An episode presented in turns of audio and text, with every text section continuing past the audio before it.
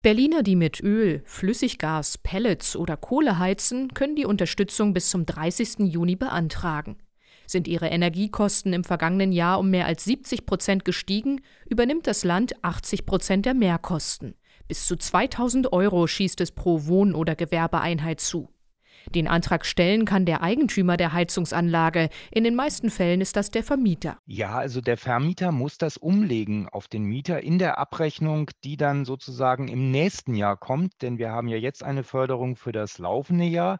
Die Mieterinnen und Mieter werden leider erst spätestens Ende 2024 davon profitieren. Erklärt Sebastian Bartels, Geschäftsführer des Berliner Mietervereins.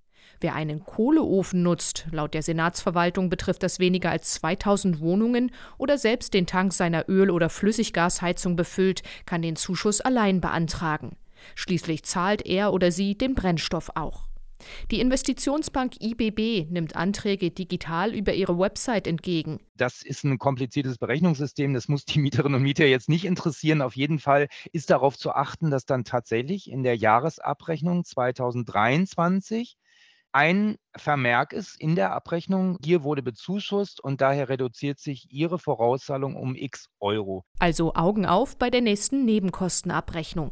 Denn Sebastian Bartels befürchtet, dass der eine oder andere Eigentümer den Zuschuss nicht über die Nebenkostenabrechnung weiterreichen wird. Manche machen es vielleicht auch in nicht so guter Absicht, dass sie es einfach unterschlagen. Es gibt keine Stichproben seitens der Bank äh, an die Bezuschussten, leider.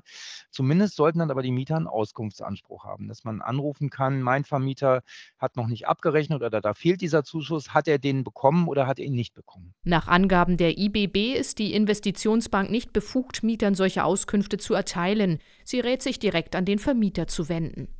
Doch wie sinnvoll ist es generell, fossile Brennstoffe mit kommunalem Segen zu unterstützen? Trotz der ökologischen Komponente, die wir natürlich auch sehr skeptisch sehen als Mieterverein. Diese Primärenergie ist die schlechteste von allen, also noch schlechter als Gas, Öl, Kohle. Das wollen wir überhaupt nicht mehr. Aber es sind eben auch sehr stark gestiegene Kosten. Und insofern ist Berlin gut beraten gewesen, auch diese Beheizung noch einmal zu unterstützen. Insgesamt könnten von der Heizkostenhilfe mehr als 330.000 Haushalte profitieren.